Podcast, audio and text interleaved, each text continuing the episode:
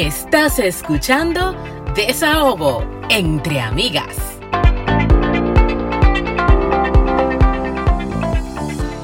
Bienvenidos a un episodio más de Desahogo entre Amigas, un espacio para cherchar, para aprender, pero sobre todo para descubrir lo jodidamente interesante que es ser mujer y estamos en el mes de la mujer. O sea Feliz que día, mis amores. Sí. mujeres luchadoras, trabajadoras, profesionales. Ay, Dios mío, que es que somos de todo. Tú te pones a, hacer, a decir adjetivos y adjetivos y, y no, no podemos no parar. acabamos, no acabamos. Pero sí, si acabas de conocer el podcast, yo soy Franchi Abreu y también estás escuchando a... Anna Invert, agradeciéndole a ustedes cada semana por estar con nosotras. En verdad no tenemos palabras. Yo a veces digo gracias, pero es que esa, esa palabrita no es suficiente. No, es suficiente y hemos tenido muy buena, eh, muy buen feedback de la gente que, que, que nos escucha. De verdad que sí, y, y nos encanta que compartan el episodio, que estén allí, que nos escriban y, y sí, de hecho me, escri- me han escrito eh, un par de personas que me dicen, sí, tienen muchas perspectivas de, de madres y aunque nosotros no tenemos un podcast de, específico de, de maternidad, pero sí tocamos mucho el tema y me ha costado conseguir una historia de una persona que, que haya decidido no ser madre. Entonces, Ah, si hay alguna mujer que, que haya tomado la decisión de no ser madre, pues es bienvenida en el podcast para conversar con nosotras. Eso es un tema que hay que tocar. Y bueno, señores, saben que hoy, agradeciendo al mes de, de la mujer y agradeciendo de que esto es un podcast que aunque lo escuchan hombres, porque nos escriben hombres diciéndome, ay, me sentí identificada, mayormente lo escuchan las mujeres. Entonces, la invitada de hoy le hace un elogio a nuestro podcast, Ah, porque ella es entrenadora motivacional. Y aunque Franchi y yo no lo somos, este podcast es para ustedes y por ustedes. Nosotras somos dos dominicanas en Canadá que comparten sus penas, sus alegrías, sus historias y que de, de cierta forma hacen que nos identifiquemos la una con la otra. Entonces me encanta la invitada de hoy porque, como ya le dije, es entrenadora motivacional, eh, acompaña a las personas a descubrir sus superpoderes. Asimismo, sus superpoderes. Es abogada, especialista en compras públicas, es maestra de ceremonia, voiceovers y consultora de contabilidad. De todo un si poco, fue- multitalentosa. Yo no entiendo. Ella no va a explicar ahora. Y por si fuera poco, tiene su propio blog, El Diario de una Superheroína. Yo la sigo hace un tiempo y me encanta su contenido. Bienvenida, Lidia López. ¿Cómo estás?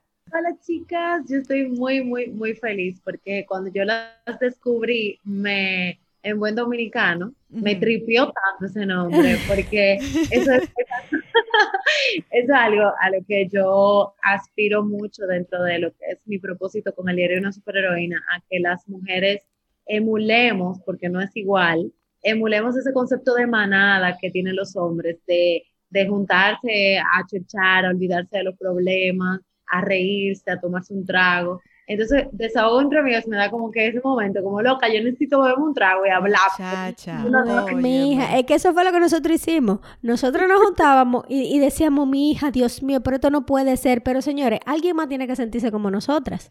Y por eso lo grabamos. Óyeme, es que tú tienes esa persona que a ti te pasa algo y tú tienes que salir corriendo a contárselo. Sí, sí, Sí. sí. Bueno, mi mejor amiga, yo, eh, yo la, le tengo, o sea, como, vieja, necesito hablar, voy a decir groserías, voy a decir muchas cosas Claro. contigo, es que tú me vas a entender. Entonces yo empiezo, no, porque la vida, porque tú... Y después ella me calma y me dice, ya, sí, ok, escúchame. Qué Entonces, así. es a ella que yo llamo y le digo, ok, no te lo tomes personal, pero tú sabes lo que es. O sea, y eso es muy de nosotras las mujeres. O Sí, sea, sí, es sí. muy, muy, muy liberador. Así, así es mismo es, así. incluso nosotras que tenemos pareja, en el caso mío, que tengo 10 años con mi esposo, sea, no es lo mismo ni es igual, tú necesitas esa amiga, tú necesitas ese apoyo, esa mujer que te comprenda. Y ni siquiera que te dé buenos consejos, que te escuche y que esté ahí para ti. Un día me acuerdo yo que le hice un cuento de algo que me pasó terrible a mi esposo, ay, ay, que esto, que el otro, que no sé qué, yo estaba súper endemoniada y él me dijo, ok, y vengo yo donde Franchi y le digo, Franchi, tal y tal cosa. Y dice ella, ese desgraciado que se explote al hombre que me había hablado mal a mí en el trabajo. Eh, la próxima vez no le busque ningún cheque y qué sé yo qué. Entonces ella se ve en una y yo, eso es lo que yo quiero. Y mi esposo puso, ok. Sí, es que también pasa. Ay, perdón, para mí de verdad que es un honor, chicas, eh, que cuando me escribieron, yo te dije, ah, pero... Ay, tan chulo, me encanta. Entonces, de verdad que muchísimas gracias, eh, muchísimas gracias por, por esta invitación y ciertamente quiero validar con ustedes algo que me pasa a mí también. Muy a pesar de que el diario de una superheroína no fue concebido ni, ni para ningún género, y ya les contaré por qué se llama el diario de una superheroína, eh, ciertamente se feminizó mucho, o sea, se volvió mucho para chicas, se transformó mucho para chicas. Y yo entiendo también que eso es parte del llamado divino. Pero mis seguidores, los que más me dan feedback son hombres. Mira qué bien. Sí, increíblemente eh, me he dado cuenta que en aquellos podcasts o blogs o eh, programas de YouTube o lo que sea que tengamos las mujeres, muy a pesar de que pensemos que no nos escuchan los varones, suelen ser los que más nos escuchan. Pero te dan opiniones interesantes, no te dan opiniones así como lo, lo controna. Y te dicen incluso, mira, tú sabes que tú deberías decir tal cosa, porque a mí me pasó tal cosa y eso es de las mujeres, pero eh, de alguna manera u otra nos están dando mucha información. Claro. pero qué y que de una forma u otra ellos se ven afectados. Claro. no, pero y, sobre todo ese tema de que, que, no nos comprenden, si yo considero que lo más complicado son ellos, son tan básicos que no. I like her. Sí, eso es así. Pero vamos un poquito para atrás, por si tenemos alguien en la audiencia que no conoce esta superheroína. Cuéntame un poquito de ti. Eh, ¿Quién es Lily? Lily, bueno, Lily es una chica que nació hija única eh, y, y, hizo su vida, hizo de su vida un plan maestro junto a mamá, pero mamá murió a los 23 años y todo ese plan maestro se queda en el ¿y ahora qué? ¿Cómo así? Eh, ¿Tu mamá murió cuando tú tenías 23? Sí, yo tenía 23 años. Entonces, claro, todo mi, plan, mi elección de carrera, muchísimas cosas que yo hice en la vida hasta ese momento, iban muy direccionadas a, a, esa vida que yo tenía con mamá, a ese plan que yo tenía que pasarme la vida entera con mamá. O sea, ningún hijo, por más que diga, está pensando en que va a perder a su padre. Uno cree como que su padre es vitalicio, o sea, que se va a morir con uno. Eh, entonces, em, yo hago una crisis, producto de muchas cosas, pero sobre todo de un duelo tardío, porque yo entré en un bloqueo emocional y nada, y mi mamá se murió, sí, pero no está pasando nada. Y cuando me cayó el 20, como dicen en muchos países, eh, yo terminé en una crisis, un ataque de pánico, internada, me durmieron, me hidrataron, yo tenía más de una semana sin comer, sin, sin dormir, pero yo me estaba dando cuenta porque yo estaba como en un modo. Pero no es para menos, no es para menos.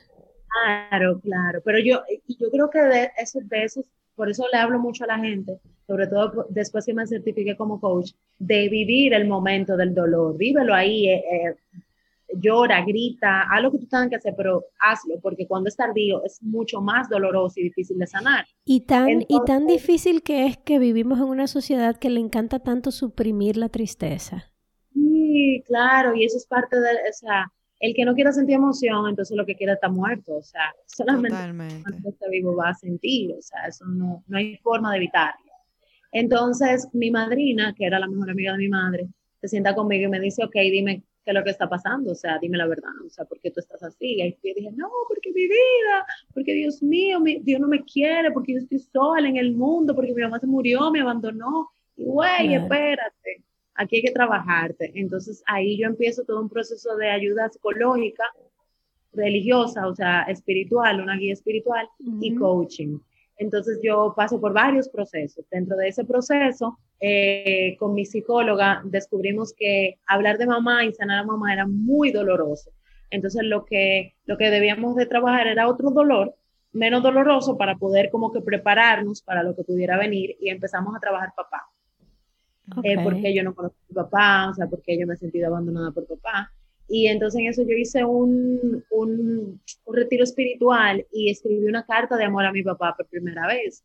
Y claro, es un producto de todo ese proceso por el que yo venía atravesando. Pero Claro. sentiste una liberación escribiendo esa carta, me imagino. Exactamente. Entonces yo tenía, eso fue un fin de semana, un retiro, terminó domingo, el lunes tenía cita con mi psicólogo y le digo, vieja, mire esta cargo, mi psicóloga es lo máximo, verdad, yo la amo. Eh, y entonces yo le dije, vieja, mira lo que yo escribí, entonces déjame ver, y ella lo está viendo y empieza a llorar, y yo, güey, pero no llore, o sea, aquí, ¿eh? aquí la que tiene que llorar soy yo.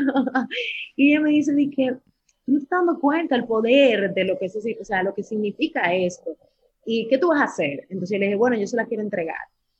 Ok, ¿y cómo lo vamos a hacer? Y yo, bueno, yo sé que él está vivo, yo sé que él es ecuatoriano, yo sé que él vive en Nueva York, entonces nada, yo voy a buscarlo. Y le escribí una carta al embajador ecuatoriano en Nueva York y le conté mi historia y le pedí que por favor me ayudara a entregarle la carta a mi papá porque yo no la que sabía, va a llorar aquí soy yo. Bueno, ¿Qué niña esta? qué eh, yo, no sabía si, yo no sabía si mi papá verdaderamente quería saber de mí, yo simplemente quería sentir que eso yo se lo hice llegar. Y para mi sorpresa fue que el embajador me llamó y me dijo que todo lo contrario, que mi papá lo que quería era hablar conmigo, me dio el teléfono de mi papá. Ahí yo descubrí que yo tuve todo el tiempo el número de mi papá, pero me faltaba un dígito. Por eso yo no podía comunicarme con él. No. Sea, ahí yo también, sí, ahí yo también, lo habíamos buscado, mi mamá lo había buscado, mi familia lo había buscado, todo el mundo había hecho la tarea, pero ahí yo entendí y, y ahí fue que yo empecé, de hecho, mi proceso de aceptación en el, del orden divino, que hay, que Dios te va a poner las cosas en el momento en que tú puedas enfrentarlo y que tú tengas herramientas para vivir eso. Amén. lo que Es su tiempo. Es el tiempo de él. Exactamente. Entonces, efectivamente, yo llamé a mi papá, el tipo normal, porque ese tipo es un genio, él- yo me encanta, él me encanta. Ay, qué lindo. De hecho, el otro día mi hermano me estaba relajando y me dijo, de que, eh, tú no quiero parecerte a papi, pero tú eres la que más te parece a papi de todo. Y yo le dije de que, ah, sí, lo que pasa es que ya yo acepté mi lado oscuro. Tuve como Dark Ah, claro, el claro. lado oscuro, tranquila. Totalmente. Entonces, eh, yo lo llamo y le digo, mira, yo voy a estar en Estados Unidos, a ver si tú me alcanzas. Me dice, no, mira, yo tengo un tema, no puedo. Y yo, no te preocupes, yo voy a donde ti. Y yo cambié mi vuelo de regreso, yo iba para Chicago Disney y luego Nueva York para venir a Santo Domingo. Ok. Entonces, mm, cambié mi vuelo regreso a Nueva York, que era una escala para quedarme y conocer a mi papá. Y fue muy lindo porque yo venía de Disney y tú sabes que Disney es como conectar Muy con tu familiar. interno, Sí. con tu Ah, también, sí. Yo venía como, uh, de la Una niña. niñita. Ah, que era esa niña a ver a papá. Y entonces, güey, hola, ¿cómo estás? Y ese día conocí a mi papá y descubrí que soy la cuarta de 11 hermanos de nueve madres diferentes. O Ya. sea que esa Oh, pero don Juan. Sí, no, el tipo es un genio. Eh, entonces, yo, yo dejé esa noche ese, en ese proceso de estar sola. O sea, ya no era Lidia la que perdió a mamá y se quedó sola en el mundo, sino Lidia la que perdió a mamá, pero tiene papá y tiene 10 hermanos. ¿Y alguna explicación te dio tu papá de por qué no apareció, lo que sea, si se puede saber? Sí, claro. Lo que pasa es que mi papá es un hombre, es un alma libre y es un hombre que, mi, master coach dice que todos los seres humanos hacemos lo que podemos con las herramientas que tenemos para evitar el dolor y sentir el placer. Exacto. Y mi papá es un experto en evitar el dolor. Entonces, él, cuando una relación no funcionaba, simplemente alterna control delete. Él no, Ya. él no hacía ese enganche con sus hijos, porque para él eso era conectar o seguir conectado con esa mujer que ya él no, con la que no quiere estar. Ya. Eh, pero él nos quiere a todos a su manera y él esperaba, y me he dado cuenta, que, que llegara ese hijo que le dijera, tú eres lo máximo, yo te necesito. Y entonces cuando yo llego, eso fue lo que pasó. De hecho, eh, nuestra relación es muy distinta a la relación que él tiene con mis hermanos, porque yo fui la única hija que lo buscó. ¿Entiendes? Ya. O sea, yo fui la- Pero La- y él tuvo ese momento, vamos a decir, de desahogo. Porque llega un punto en el que, ok, tú evitaste el dolor, pero eh, llega un momento en el que lo que te pasó a ti, Lili, si tú no lo enfrentas, nunca te vas a liberar. Mira, yo no te sabría decir cómo él lo ha procesado, porque nunca, nunca hemos tenido esa conversación. Ahora, la que sí procesó su cosa fui yo. A la que sí, en ese momento habló lo que tenía que hablar y después de dos años y medio de tratarnos, me senté también con él un día en un reclamo, en un dolor, que le dije, oye, yo no todavía no estoy entendiendo por qué, y lo hablamos. O sea, Claro. que mi parte eh, yo la hice. Sí, Sí. tú hiciste tu diligencia y eso es lo importante que sanaste.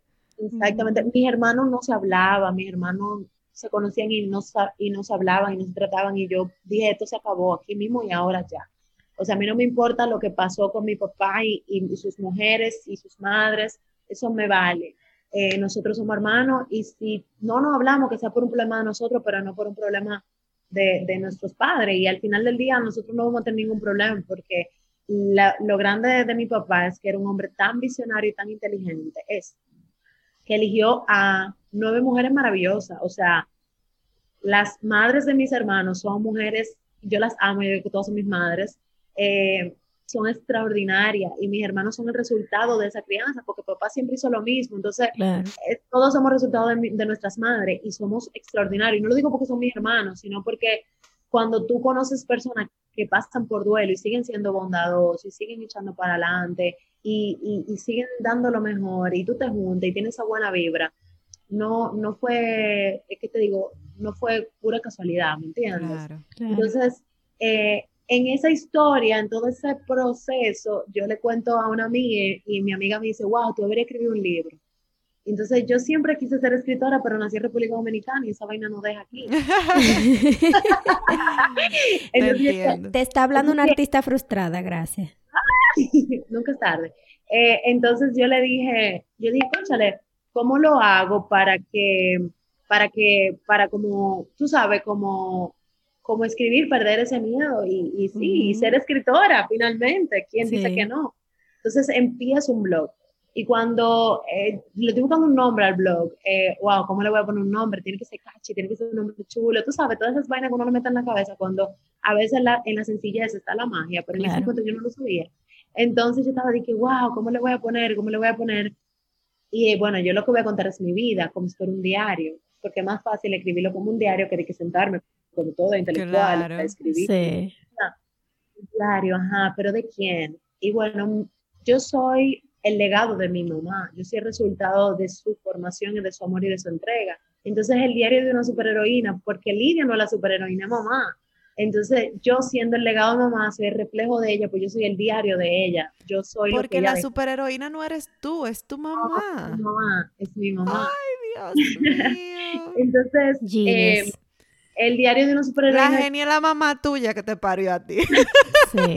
Dios la tenga en gloria. Y entonces yo empiezo a contar mi historia y así mismo como ustedes, me encantó escuchar eso de ustedes, como ustedes hicieron hacerme pregunta, conchale, aquí hay gente que debe estar pasando por lo mismo. O sea, esto no, no puede estar pasándome a mí. Yo quisiera compartir esto para ver a quién yo puedo ayudar a través de esta conversación. Claro. Entonces, a través de este diario, ¿a quién yo voy a ayudar? ¿Por qué? Porque por mucho tiempo, yo, bueno, lo que yo quisiera que ustedes supieran es que yo soy un unicornio usado sea que destella un, un iris de colores. Entonces, yo por mucho tiempo me sentía ese unicornio, o sea, yo me sentía incomprendida, yo me sentía rara, yo me sentía... Así vimos en tu biografía que te sentías eh, rara, pero de una forma negativa. Entonces, ¿qué era lo que odiabas de ti? ¿Cómo superaste eso? Lo que pasa es que cuando somos niños, y bueno, no sé la edad de ustedes, pero yo vengo de una crianza donde lo normal era lo, correcto, ser diferente no es Sí, totalmente. Entonces, ser diferente era malo. Sí. Eh, ¿Entiendes? O sea, tener tu propia voz, vestirte como te diera la gana. Ay, ahí viene la rarita. Ay, ahí viene la nerd. Ay, ahí viene fulana. Ay, que eso, lo otro. Los, los chicos, los varones, nada más les gustan las niñas populares. Entonces, claro, yo tenía toda esta información y yo no encajaba. O sea, yo no tengo que ver con que tú seas un hombre o una mujer, yo te voy a hacer coro porque a mí me nació, porque me dio la vibra, porque quiero hacerlo. A mí no me importa si tú eres rockero o tú eres poppy, como decimos aquí. O sea, yo nunca he tenido banderas para tratar con las personas ni para expresar lo que yo pienso y yo siempre he tenido mi propio criterio. Eso es muy de los hijos únicos también. O sea, nosotros desarrollamos mucho nuestra autoridad de pensamiento porque nadie nos lleva la contraria en casa, más que mamá y papá, y esas son autoridades por encima pero a la par de nosotros no hay nadie, entonces nosotros nos acostumbramos a decir lo que pensamos y se acabó. Ay, qué Amelia, ¿qué? Dime. No, que tengo una niña que tiene ese carácter. Eh, bueno, eso si nada más la tiene a ella, como ella es hija única, vas a sentir mucho más cosas a medida que ella vaya creciendo, porque nosotros también creamos nuestro propio mundo, nuestro propio sistema. Si tú me sientas con un niño con un niño único, yo lo voy a entender y tú vas a decir, wow, ¿y cómo tú lo entiendes? Yo siempre he pensado que nosotros tenemos un idioma que nada más los entendemos los hijos únicos. Eh, manejamos frustraciones, manejamos incomprensiones, hacemos drama, de que porque nadie me entiende, porque la vida está así, que yo quería esto así, y, tú le, y nos tratan de explicar, pero mira, oye, no, yo lo quiero así, pero mira, qué más chulo que Siempre he oído que los hijos únicos son engreídos. Sí, pero es que no es un engreimiento desde ese engreimiento, digamos que social, sino que, que lo que es, eso es lo que vemos. Yo no. Claro, con eso es que crecen, realmente todo es para ustedes, entonces. Te voy a poner un ejemplo, el espacio físico. Está probado que todo ser humano tiene como un rango de espacio físico en el que cuando una persona se acerca mucho, rechaza. Tú te pones alerta, exacto. Y el, si el de una persona normal es medio metro, el de un hijo único es un metro y medio. Sí, porque tiene más espacio. Porque no lo compartimos. O sea, yo no sé compartir. Yo tuve que aprender a compartir. Y mi hijo me enseñó a, a compartir. Sí. Y todavía Su hijo, ya ustedes saben. Todavía tengo una conversación en la mañana, él me está escuchando, que no me gusta que me toquen mis cosas no, yo no te toco tus cosas, no me toque las mías. O sea, Mira, ahora que tú lo dices, creo que eso le pasa a mi hija de 12 años, porque yo tuve una segunda niña, pero ella ya tenía 10. Ella ah, estaba no, súper acostumbrada, ella es hija única. Em, entonces, claro, yo me sentía así, yo me sentía incomprendida, o sea, él tenía espacio. Ah, que yo, yo soy súper aplicada y todos los subrayos, una gente venía y me agarraba mi cuaderno y yo me quillaba, no me, no me mi cuaderno, o sea, mi cuaderno, Ay, eh, y, y, fue muy duro para mí eh, ser un unicornio rosado fucsia y, y, ser tratada diferente en mala onda. Entonces eso me llevó a un proceso también de crecimiento. Yo era gordita, después fui muy flaca. Y entonces todo ese proceso, yo sufrí bullying, a mí me rechazaron muchísimo del colegio, en el cuarto año me hicieron una vaina horrible, que eso está en el blog, es mm. otra historia. Entonces, para mí encontrar mi propia voz me costó muchos procesos, pero no es hasta que yo conozco a mi papá y empiezo a escribir sobre esos procesos que yo empiezo a decir, oh, pero ser un unicornio rosado fucsia que destella una paleta de colores de arcoíris. no está mal. Exacto, es muy cool. Y hay tantos raritos, sí como yo, hay muchísimos otros raritos. Claro. Vean, eh, entonces empiezo a escribir y empiezan a darme ese feedback. ¡Wow! Gracias que tú lo dijiste, yo necesitaba escucharlo. Gracias, Lidia, ¿cómo fue que tú lo hiciste? ¿Cómo fue? Dime, cuéntame. Y entonces eh, yo tengo mucho respeto por las autoridades profesionales. Y yo decía, wow, yo estoy superando un duelo, yo lo hice, pero yo lo hice porque yo tenía un grupo de gente a mi alrededor que me estaba orientando. Yo no puedo o sea, decir desde mi experiencia, yo tengo que tener un poquito de, de, información. Claro. Pero eso yo me conecto con, con un amigo de infancia que me gustó muchísimo de que lo volví a ver y el resultado de eso es que quedó embarazada de mi hijo, que nos casamos. Él acababa ah. de, de, estudiar medicina eh, y, y, él va a hacer la especialidad, se fue a otro país a hacer la especialidad y nueve meses antes de regresar me pidió el divorcio por teléfono. Entonces yo me había pasado los años de su especialidad esperando esa familia soñada, o sea, tenerla ya formada, y me cambiaron los planes otra vez. Entonces fue como ese cambio de plan que estuve con mi mamá. la diferencia. Exacto. la diferencia fue que ya yo me había involucrado mucho en el tema del desarrollo personal. Ya mm. yo había empezado a aceptar esa, esa diferencia en mí y verlo como una herramienta potencializadora. Y también ya, ya, la vida te estaba preparando para cualquier cosa, porque después de tener una pérdida de tu mamá y reencontrarte con tu papá, ya tú puedes afrontar, pero el holocausto que tú quieras.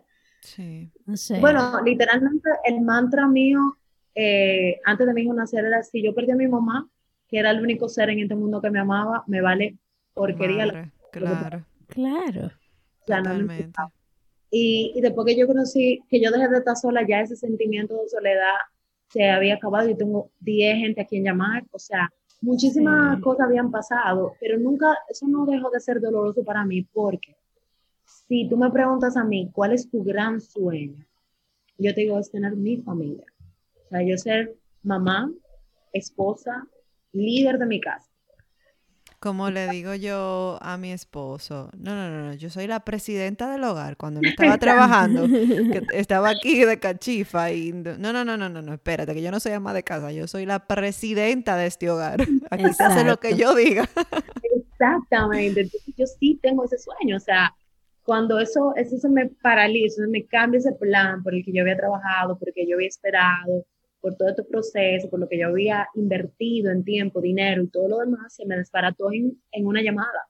Entonces, eh, ya yo había estado en el, en el tema del desarrollo personal, ya yo estaba escuchándome, ya yo me había dado cuenta de la importancia de ahorrar, ya yo me había dado cuenta, porque claro, yo estaba lactando a mi hijo y de repente lo que nunca me pasó por la mente fue, o sea, yo nunca tuve ningún, yo nunca he tenido hasta ese momento ningún momento de, de conciencia terrenal, me explico mejor, o sea, la muerte para mí nunca fue un, un tema, un subject, o sea, mi mamá se murió, eh, yo me quedé sola, yo empecé a pagar mi terreno por, por si me moría, me enterraban ahí, y empecé a pagar mi gasto funerario, como que eso es lo que me va a pasar, o sea, no, no morir algún día. Tan Pero joven.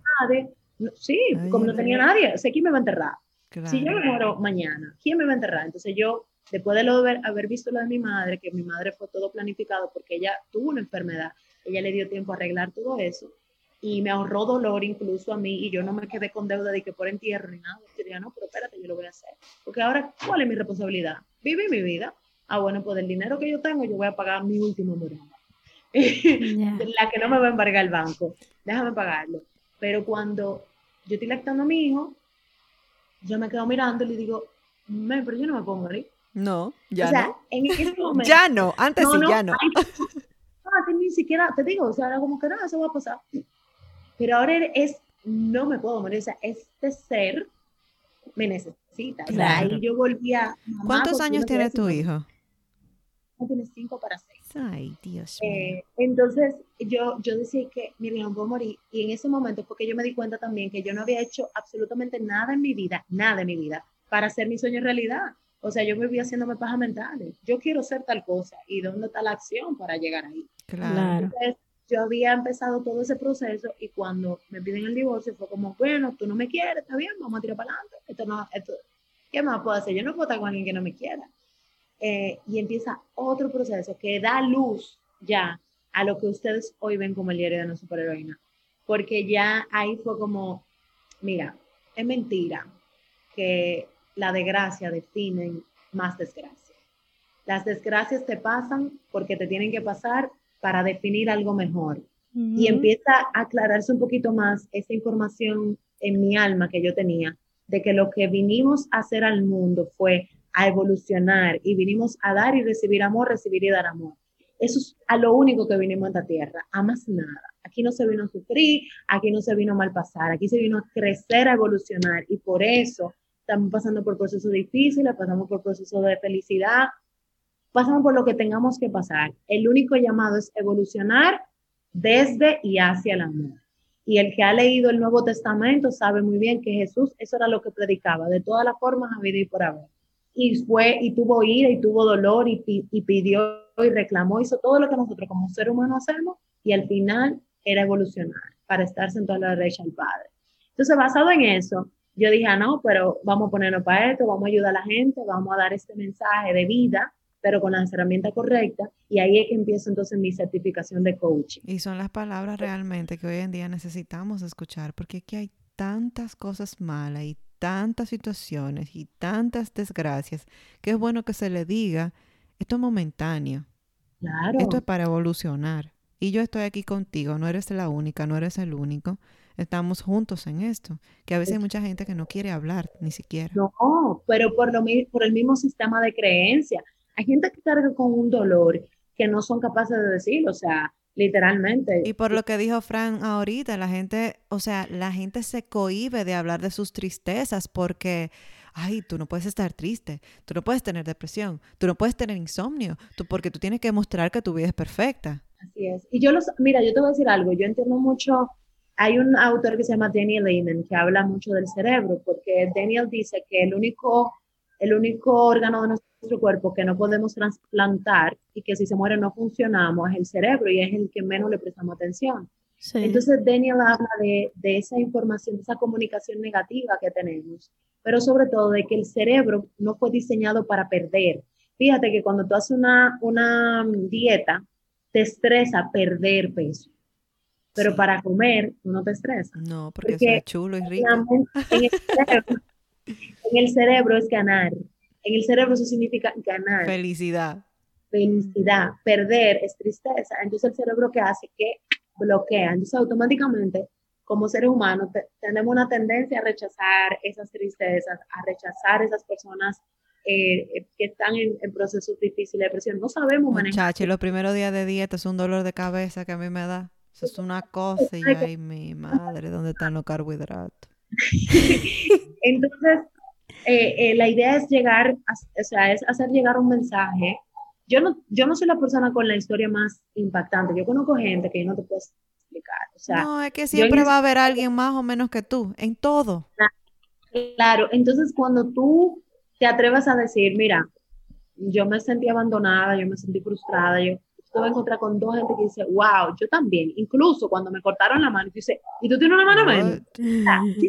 yo no te puedo explicar la cantidad de gente que por haberlo dicho, por haber tenido la valentía de decirme, no sé, que yo me sentí mal, yo me sentí rechazada, yo me sentí frustrada, yo llegué a un punto en el que yo decía, pero por Dios, ¿y para qué yo estoy viva? Porque que tú me quitas todo, Señor, ¿y qué es lo que te pasa? Tú, de, Cuando yo firmé el divorcio, yo llegué a mi casa y me revolteé en el piso del dolor. Yo sentía que me estaba saliendo del estómago, del alma, algo. Yo lo que quería era arrancármelo y no lo podía arrancar porque no era tangible, o sea, no, lo podía tocar.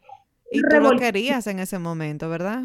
Tú querías esa persona. Yo, y, y te te interrumpo ahí porque pasar por un proceso de divorcio, y vamos a tocar este tema porque yo sé que hay gente que nos escucha que ya ha sido divorciada, no es fácil, señores. Yo con mi primer esposo, yo me casé muy jovencita, a los 19 años, me divorcié a los 21, o sea, una cosa loquísima. Y yo recuerdo que yo quería divorciarme de él. O sea, yo totalmente lo quería porque era una relación tóxica, era una relación que no me hacía bien, era una relación que yo sabía que yo no iba para ningún lado, que ese hombre estaba en todo menos en la familia. Y yo sabía que tenía que cortar ese lazo. Y cuando llegó el divorcio, yo estuve triste. Claro. Sí, sí, sí. pero yo no lo quería. Ya yo no lo quería, pero yo estuve muy triste porque tú no te casas para divorciarte, tú no te casas para fracasar. Claro, y claro, y también ahí qué bueno que hablaste que, que no te casaste para fracasar, porque dentro de mi aprendizaje está lo siguiente del divorcio. Eh, es verdad que uno no se casa para separarse, o sea, uno no se casa para dejarse. Pero sí lo cierto es que no todo el mundo va a estar contigo hasta tu vejez. No, claro. Entonces, eso también implica que todo, sí todo el mundo es un maestro en tu vida y te enseña algo de ti. Eso sí. Entonces, para mí el divorcio se convirtió en la puerta a mi verdadera felicidad.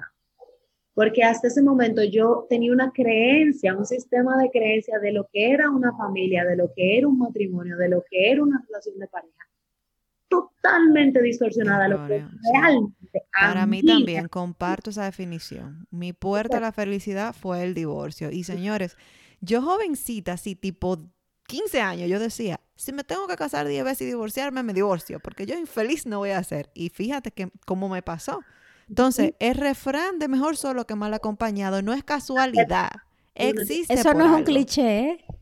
Es una realidad. Entonces, eh, yo entendí de mí misma incluso cuál es el grado de dolor eh, más grande al que yo he llegado, porque, me explico, no tener a mamá ya no está, pero tú ver por el resto de tu vida, que es mi caso, a esa persona en tu hijo, y digo, hasta que nazca mi nieto, mi nieto, todo el que, mientras vida yo tenga esa persona y yo, aunque no estemos juntas, vamos a estar unidas, vivir con eso es totalmente tan aleccionador que yo dije, mira, esta vaina no me vuelve a pasar.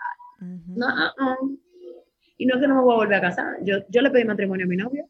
Yo tengo un novio. Y él me dijo que yo tenía, que si yo me quería casar con él, le tenía que pedir matrimonio. Y yo dije, aquí, tú me estás diciendo a mí. Ah, pero tú no sabes con quién tú estás. Ah, pues, pero claro. conmigo. no, yo sí sé lo que yo quiero y yo quiero casarme contigo y yo le di un anillo y todo, así como se le da a la Pero esta niña es una caja de sorpresa, no voy a decir de Pandora porque la Pandora es mala. Lo que pasa es que ella es la prota. ella es la prota de su película, mi amor. Pero muy... Exactamente. Entonces, me encanta, me encanta.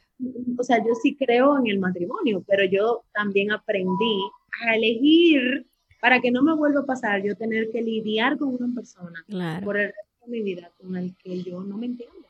Yo lo dije hoy en una conversación que tú me le dije, yo quisiera recordar ese momento donde tú y yo todavía no entendíamos, porque yo no sé en qué momento, porque nos dejamos de entender. Entonces, eso fue tan aleccionador para mí, pero al mismo tiempo me llevó a ser una mejor. Mira, el que exige lealtad tiene que ser leal consigo mismo. El que exige fidelidad tiene que ser fiel consigo mismo. Y si tú no eres fiel contigo, con lo que tú quieres, con lo que verdaderamente te dice feliz, tú te conformas con cualquier cosa que se te para adelante, tú vas a ser infeliz. Y yo aprendí de eso, yo aprendí que tengo que ser fiel a mí, a lo que yo quiero, a lo que yo aspiro en la vida, a, a, a amar mi, mi, momento de soledad, amar mi momento de, de compañía, amar mis frustraciones, todo eso, yo lo aprendí a raíz de eso. O sea, te digo que, mira, yo al final lo que quiero es un compañero de vida, yo no quiero un papá para mis hijos, yo quiero un compañero para Claro. mí. Eso va a hacer que yo sea más, digamos que minuciosa. Mi, mi, mi charm, eh, si lo ven, van a verlo en, todas mis fotos, cuentan mi historia y me lo regaló una persona de mi familia, de que me ama, que cuenta también su historia, o sea, que cuenta mi historia a través de ellos. Y uno, y uno de mis charm es, es el, la, una estrella de mar, porque yo recuerdo que mi prima, que es slash como mi mamá, como la abuela de mi hijo. Como tu protectora. Sí, o sea, nos llamamos igual, o sea, una cosa, una locura. Llega un día y me llama y me dice, mira, voy para, para, para Santo Domingo, ya tú sabes, ah, ok, está bien, chévere. Pues mira, lo que vamos a hacer es que nos vamos para la playa. Y yo, ¿a la playa? Sí, vamos a hacer un divorce party. Y yo, ¿what? ¿Qué? Yo hice uno divorce también. Party. Y entonces me dice, claro, porque nosotros festejamos el compromiso, la soltería, la despedida soltera, el matrimonio, los bautizos, los cumpleaños. Y no celebramos la oportunidad de conocer el verdadero amor. Porque si eso no funcionó, es porque no era tu verdadero amor. Así y ahora mismo. celebrar que vas, abriste la puerta para conocer tu verdadero amor. Entonces, toda esta historia también, yo dije, conchale, ¿cuánta mujer?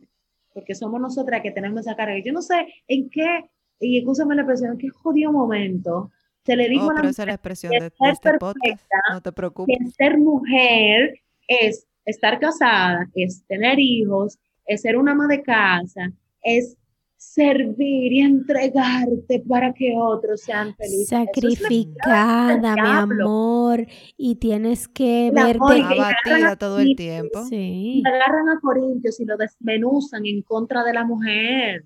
El amor todo lo puede, todo lo permite, todo. Ajá, y entonces, ¿por qué el hombre no hace lo mismo? Se supone que él me ama. Pero eso es mentira. Todo eso es mentira. Es una Mira, y, y hablando, vamos a hablar de eso, porque vamos a de- desmontemos todos estos estereotipos sobre las mujeres. Dicen que las mujeres son chismosas, que las mujeres son gastadoras, que las mujeres solo compiten entre ellas, que las mujeres son el sexo débil, cuando yo estoy segura que el sexo fuerte, si hay un sexo que es fuerte, señores, esas somos nosotras. Eh, que las mujeres, que una divorcia, porque se divorcia ya, perdiste punto, no te puedes volver a casar o, o no vas a tener la familia feliz o, por ejemplo, de repente te divorciaste y te gusta un muchacho, pero como ya te divorciaste, tú no tienes ninguna oportunidad con él. Vamos a hablar de todo eso. Yo de verdad no sé de dónde salió eso, porque yo crecí en una familia matriarcal. O sea, en mi casa las líderes fueron las mujeres, a pesar de estar casadas. Es más, algo que yo he notado y lo estudié luego para entenderme a mí también, eh, de dónde vengo, o sea, quiénes son las mujeres de mi familia, incluso de mi padre, después de conocerlo, es que las mujeres de, de, de las cuales yo desciendo son mujeres que se casaron una sola vez en su vida, enviudaron, no se volvieron a casar y criaron seis, siete muchachos. Y yo quiero que tú veas quiénes son esos seis, siete muchachos. Y el resultado de esos seis, siete muchachos que se traduce en todos nosotros, en toda esta generación. Entonces yo vengo de una crianza donde una, ser mujer no era malo, donde ser una ama de casa no era la meta, sino ser quien tú quisieras ser. Entonces yo no soy de esa escuela, por ende yo no entiendo de dónde viene, ¿me entiendes? O sea, yo Ujú. no sé por qué ser exitosa como mujer es ser todo eso que la, la gente dice, porque para eso no fue lo que en lo que yo me, me- o sea, eso no fue lo que me enseñaron. A mí me enseñaron que todos aportamos. Entonces, cuando hablamos de que todos aportamos, es que en una casa yo aporto y él aporta, pero no porque yo sea mujer y él sea hombre, sino porque todos aportamos. Claro, porque vivimos aquí, porque somos seres humanos y porque estamos viviendo, Vivimos en la misma casa, acompañándonos el uno con el otro. Pero las mujeres sí, no, no se nos ha pegado una mala fama, que si somos chismosas, incluso, incluso cuando tú dices la vieja chismosa del barrio, o sea, tú nunca vas a oír un hombre. Porque, ¿qué pasa? Que utilizamos todas, eh, se utilizó, la sociedad utilizó todas las los superpoderes de la mujer en su contra para mantenerlo, mantenerla sub- subyugada, porque, Claro. y eso es así, cuando una mujer está determinada por hacer algo, le lleva 17 mil veces la milla al hombre. Entonces, había que controlar ese potencial. ¿Qué pasa? Ujú. ¿Por qué somos chismosas? Y a unas comillitas. Somos chismosas porque a diferencia de los hombres somos capaces de expresar lo que sentimos y lo que pensamos, porque estamos muy conectadas con la emoción. Yo siempre he pensado que realmente el único feminista que existe en, en la creación es Dios, porque Dios le dio a la mujer la capacidad de dar vida con la ayuda de un hombre, pero la modernidad ha, ha ha demostrado que la mujer puede con una inseminación artificial ser madre sin tener un hombre a un lado y ser una excelente madre y criar un excelente ser humano. Entonces yo es. pienso que Dios es feminista. Dio Sí. el potencial de dar vida. Nos, ¿Ustedes tienen hijos? Sí, yo tengo dos, ella tiene una. Entonces, no sé si ustedes saben que la vista periférica de nosotras se amplió. O sea, Sí. nosotros estamos hablando, yo sé lo que él está haciendo allá adelante. Sí, totalmente. Yo estoy escuchando a mi beba que está, Pero mira, mi antes hija, ¿tú sabes la cantidad de veces sí, que yo he claro. agarrado a esa muchachita a punto de caerse, de romperse la cabeza con algo y, está lejísimo nada. de mí? Me voy más lejos. Eh, te- ¿cómo, se llama? ¿Cómo se llama tu hija mayor, Ana? Laia. Laia. Laia entra y por la forma de caminar, tú dices, ¿a ti te pasa algo? Pero No, no, full. no, te pasa algo. O sea, no me mientas. Y tú, Fran, dime, tu hija, tú no la conoces mejor que nadie. Eso. Esos son superpoderes. Eso el hombre no lo hace. Yo lo siento. Escúchame, varones que me están escuchando. I'm sorry. Mira, mi hija Yo no me soy llamó hoy. feminista, pero yo reconozco la creación Sí, divina. No, es que nosotras las madres somos como, o sea, una cosa. Mi hija dice que yo tengo un superpoder, el superpoder de ser mamá.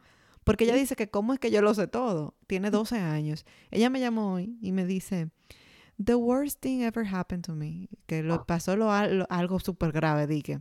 Viene yo sabía drama. que era un prank. Pero yo sabía, porque la conozco. Cuando ella está frustrada, que de verdad le pasó algo, me llama con otro tono de voz. No me llama con ese... ener- O sea, es que yo lo sabía y ella estaba tratando de ser seria. Mi mamá sabía Y cuando no me me gustaba un pudo varón. engañar. Mi mamá sabía cuando me gustaba un varón porque me escuchaba hablando por teléfono. Y yo otra vez dije, uy, ese te gusta. Y yo, claro que no. Ay, sí, tú hablas, dije, hola. Y tú haces esto. Y yo dije, "Ah, no. Ah, pero ven acá.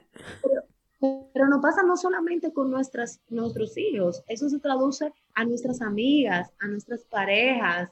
Cuando nosotros, cuando nuestras parejas están con personas que son dañinas para ellos, ellos creen que somos unas celópatas, unas locas, pero es que estamos percibiendo que esa persona está vibrando en una mala onda y esa es tu pareja. Y yo no quiero que a mi, a mi esposo, a mi novio, le pase nada malo. Es un Claro. poder. Entonces, Claro que sí.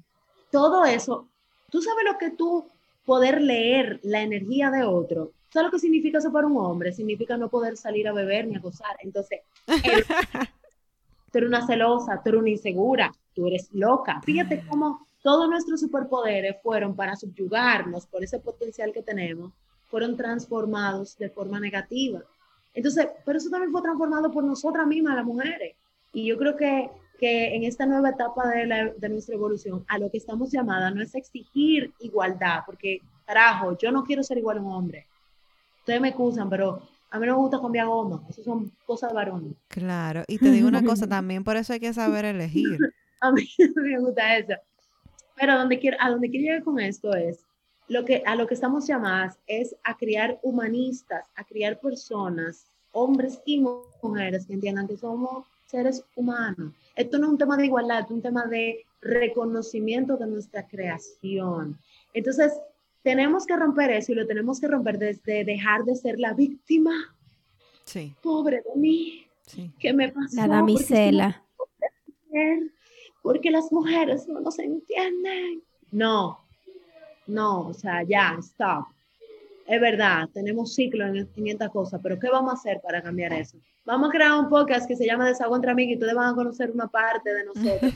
¿no? y eso transforma. Full. Claro, Claro que claro. sí. Claro que sí. mujeres, porque nos damos cuenta que es normal. Mira, ella está hablando y no le importa, está casada. Bueno, nosotras tenemos eh, eh, oyentes que nos escriben y nos escriben y, y me di- y nos dicen, "Se- yo escuché ese episodio tres veces, a ese nivel. Y por eso que digo, a veces la palabra gracias queda corta, porque se sienten tan identificadas de que cuando a mí se me olvida tal cosa, yo voy y lo escucho. Ah, pero mira, fulana también le pasó. Entonces, Sí. eh, a mí me decían que yo no iba a tener pareja nunca porque yo era muy complicada. Señores, mi novio es todo un personaje, ese tipo es genial. O sea, ese pana es perfecto para mí porque él es tan unicornio como yo. Lo que quiero decir es que se puede ser una mujer segura de sí misma, emprender, Y saber elegir, Lidia, saber elegir. tener sueños y también tener un compañero. Y, tam- y te estoy hablando, mi novio no es de lo coaching, de lo que van, mi novio nunca ha ido a una conferencia mía, pero él respeta que eso es lo que yo quiero. Entonces, se puede, se puede hacer. Y le dije a Claro un sí. principio, mira, yo no soy de cocinar. Ay. Mira, yo trabajo para tener una persona que me acompañe en eso. A mí me gusta dar mandos.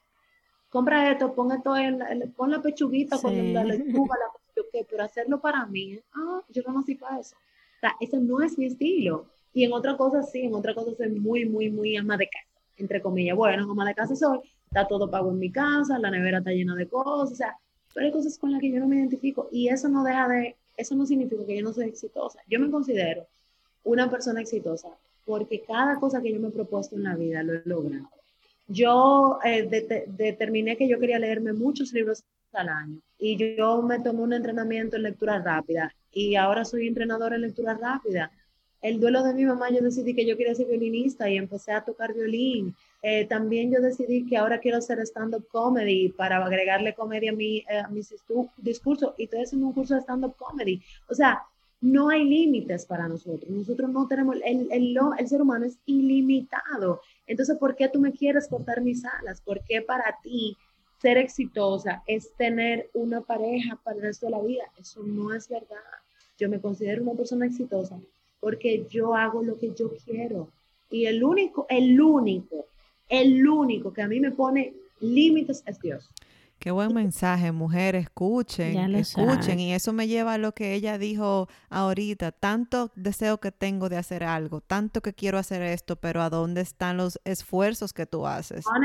No haces nada, ay, tú quieres ser blogger, tú quieres ser eh, Instagrammer, pero no haces nada, subes un contenido, subes una foto de cada un día, de cada mes un día, o, o quieres ser coach o lo que sea, pero no haces nada. Entonces el momento Eso es ahora, nunca es tarde y nunca estamos preparados. Eh, Así es, y sobre todo, y sobre todo, miren, todas y cada una de nosotras, ustedes dos, todas las personas que nos escuchan, son un diseño único. Si yo quisiera clonar sus almas, no puedo porque sus almas son intangibles. Yo no puedo clonar la esencia de ustedes. Yo no puedo replicar en otro ser humano el cuerpo de ustedes. Es único, la forma de sus manos, todo. Puede haber un parecido, pero no la hay. Por eso tenemos huellas digitales. Perdón, huellas eh, eh, mi- Dactilares. Dactilares. dactilares. Eh, Qué tecnológica yo. Ya tengo. Mira, dactilares.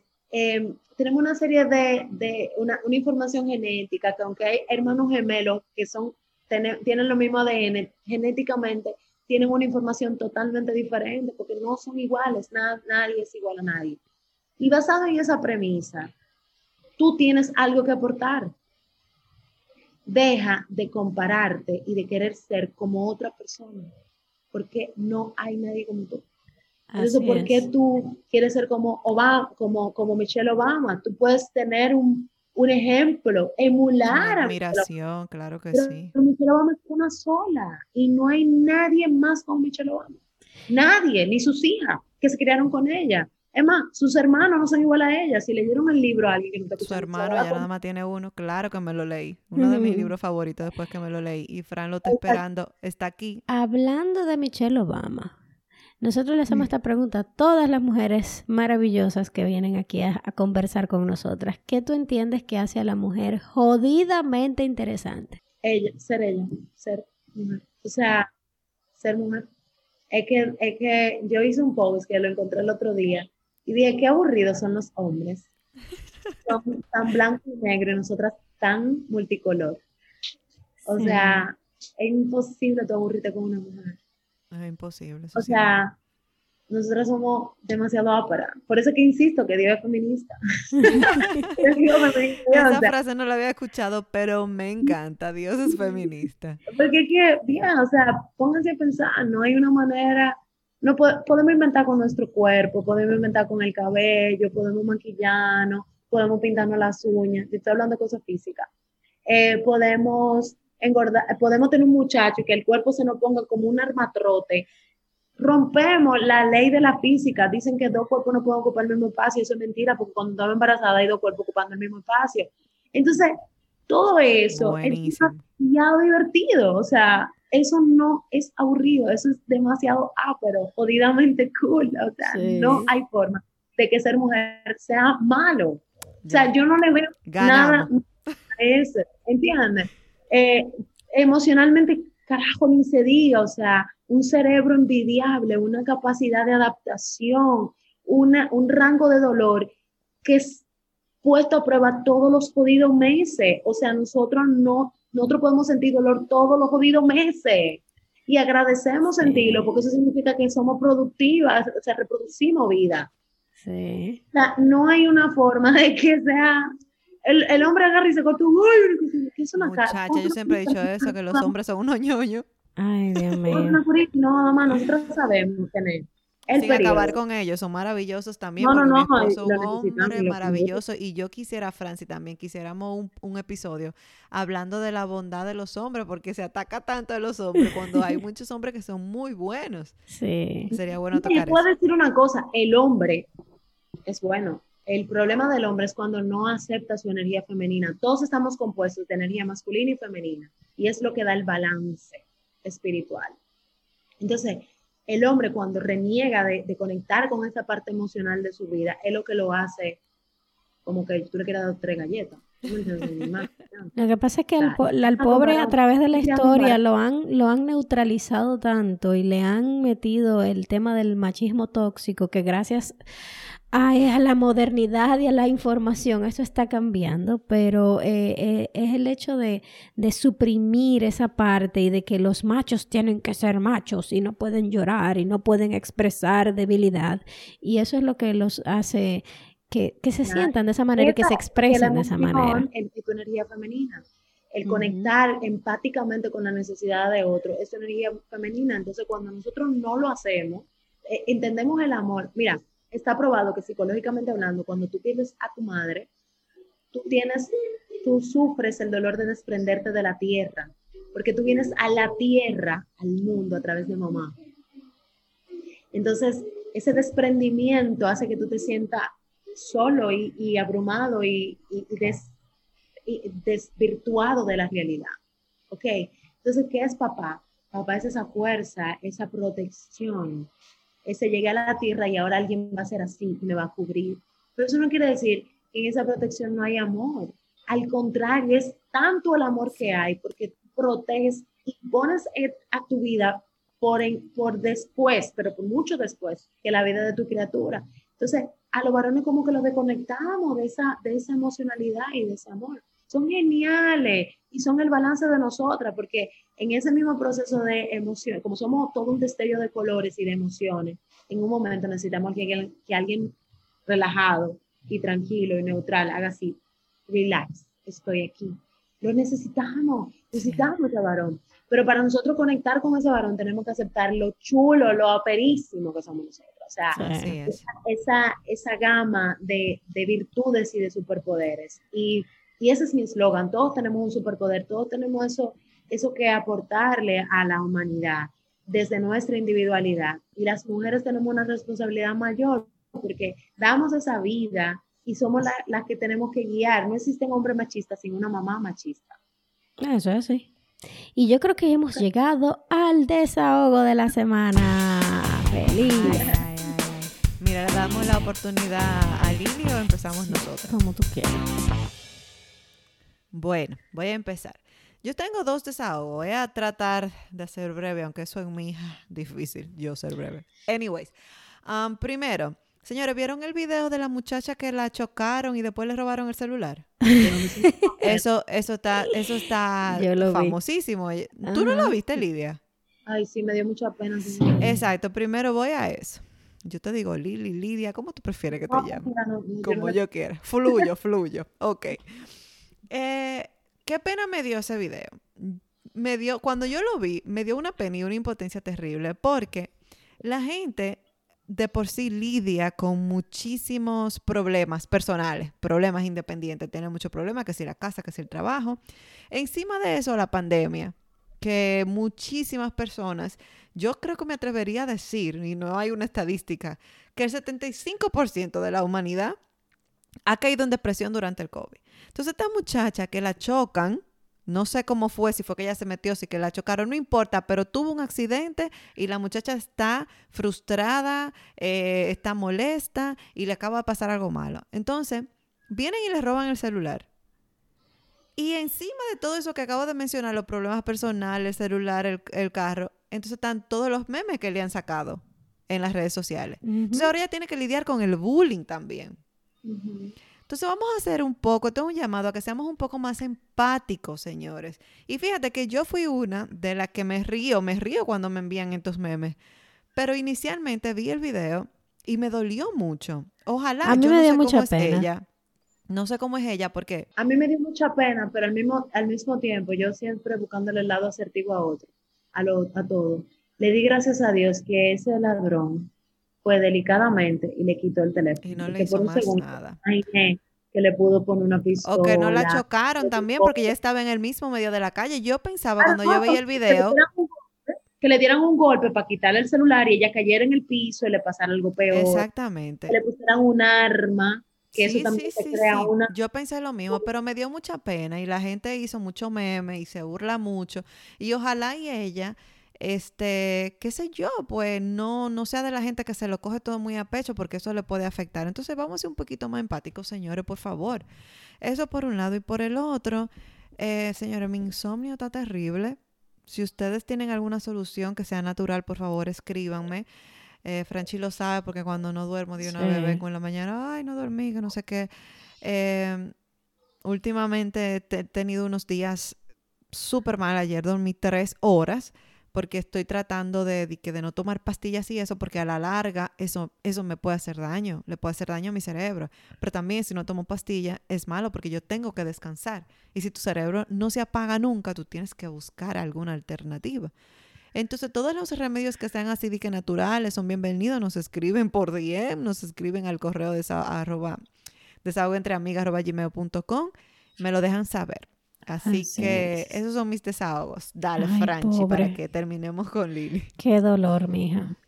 Full. No, realmente yo no tengo muchos desahogos fuera de la gripaza que me pegó eh, Amelia. Amelia le dio una gripecita, inmediatamente ella estornudó, en el daycare me llamaron, mire, busque a su muchacha y tiene que hacerle la prueba de COVID. Entonces tengo que llevarme a la Pero niña. Amelia lleva como tres pruebas de COVID. Ya yo ni sé cuántas van. Eh, porque desde que dice achú, me, me la tengo que buscarla y tengo que hacerle prueba de COVID, ¿ok? Entonces le hago la prueba de COVID, está negativo, pero hasta que ella no se le quite los mocos y, y- y todos los síntomas, ya no puede entrar al daycare. Ya eso es una complicación porque tengo que malabarear entre agarrar la niña mientras mi esposo trabaja y en el momento que yo tengo una reunión o tengo una clase o lo que sea, César me tiene que agarrar a la muchachita, ella es súper intensa, ella Ay, le eso te descuadra, te descuadra. eso me descuadra absolutamente todo. Entonces, es un, es un tema que me tiene al coger la loma, porque como es una niña menor de 6 años, tampoco le puedo dar medicamento para la gripe. Tiene que ser Talenol, juguito y, y disparatico y el, y el spraycito de la nariz y cositas así. Entonces, hasta que ella no se sane completamente, no, la, no me la admiten en el daycare. Mientras tanto, yo me voy a quedar calva. Y, y mi marido y mi marido se va a tirar de la segunda entonces eh, estamos volviéndonos un poco locos Ahora ese daycare se pasa. Literalmente que a cada rato la mandan por un o achú. sea de verdad Vete para tu inmediatamente casa y lo grande y hazte la prueba del COVID. y lo grande es que un día o sea a ella le dio esa gripe porque un día estaba en menos 10 y la sacan al patio normal y al otro día estaba como en 9. Sí. Entonces, Entonces, esos cambio de cambios de temperatura. temperatura tan drástico, estamos hablando de casi 20 grados de un día para otro. Claro. Entonces, eso evidentemente la va a poner a moquear. Y no solamente, o sea, y aparte de todo eso, cuando tú le haces la prueba a ella, no es que ella no puede ir al daycare, es que nadie que está alrededor de ella hasta que la, no, No, no puede trabajar. yo no puedo hasta ir que al la prueba trabajo. no llegue negativa, nadie en su casa y de su alrededor No, puede yo no puedo salir. O sea, inmediatamente eh, a mí me, del DER que me dicen tienes que hacerle la prueba, yo tengo que llamar a mi trabajo. Miren, tengo que hacerle la prueba a mi hija. Ya yo no puedo ir al trabajo. Ay, ay, ay. Entonces, hasta que no te el resultado negativo, no se puede salir Todo de la el mundo casa. paralizado. Entonces, Qué- qué es un fastidio que me tiene de verdad. Me- yo creo que si yo tenía una cana, ahora tengo como 20. Entonces, y lo bueno, otro on the es... side, eh, la temperatura está Ah, no, la temperatura está bella, está empezando a ponerse lindo. y la otra es la, la misma lucha que yo tengo siempre. Me comí un pedazo de bicocho el fin de semana de cumpleaños de la niña, ya cogí 5 libras normal. Porque sí, porque la vida es así, la vida es una canción de aventura.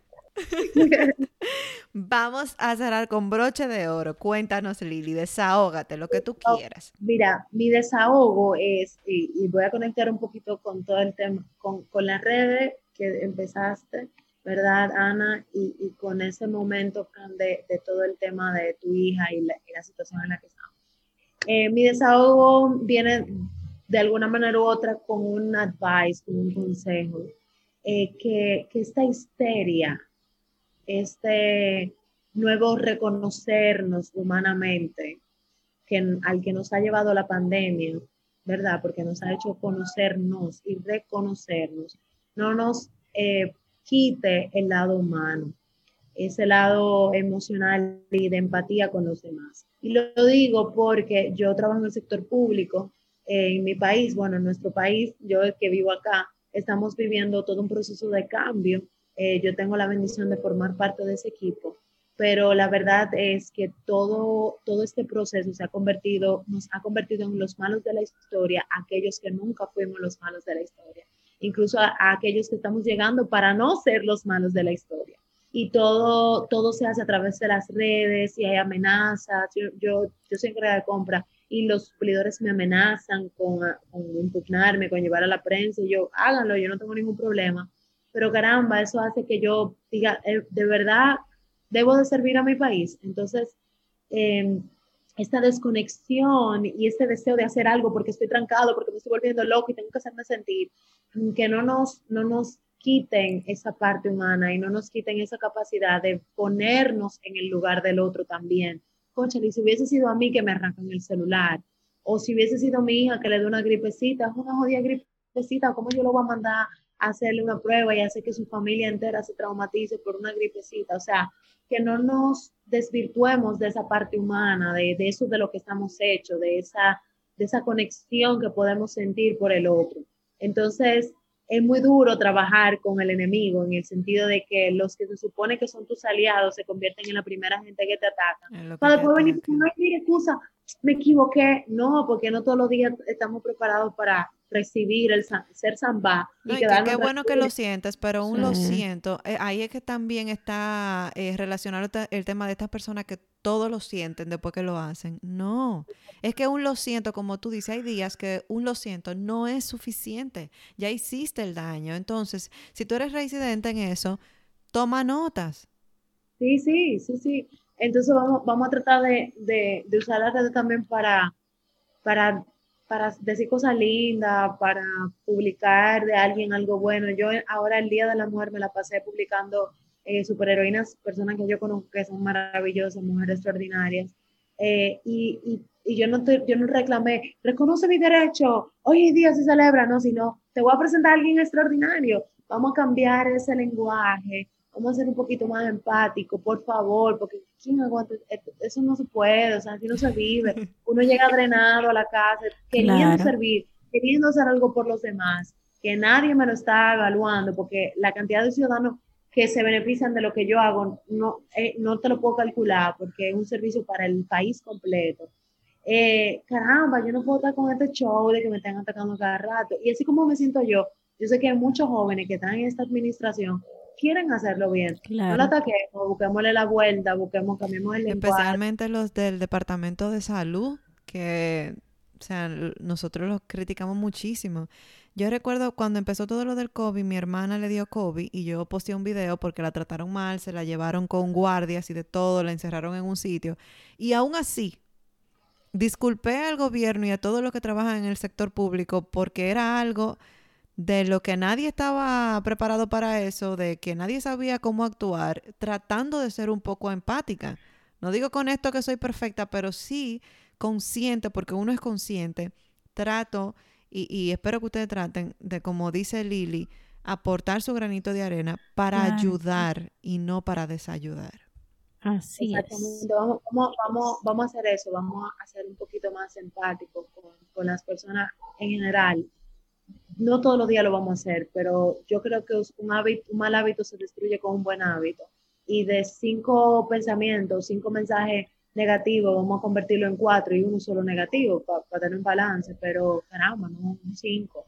Así es, así es, así es. Y señores, hemos llegado.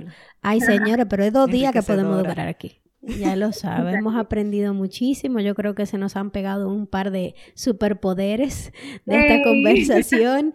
Y bueno, ya vamos a poner tus datos aquí en, la descripción del, del, episodio para que también te puedan encontrar. Y recuerden, si, si les gustó el episodio, compártelo, mándenlo por WhatsApp, súbanlo a los stories de Nos Mention en arroba desahogo entre amigas. Y si quieren escribirnos, darnos un boche o darnos cariño, como quiera, lo vamos a recibir en desahogo entre amigas arroba ya saben que no sabemos si tenemos, si tienes tu superpoder escondido o ya lo estás descubriendo. Para nosotros eres especial, eres única y siempre tendrás un espacio de desahogo, entre amigas.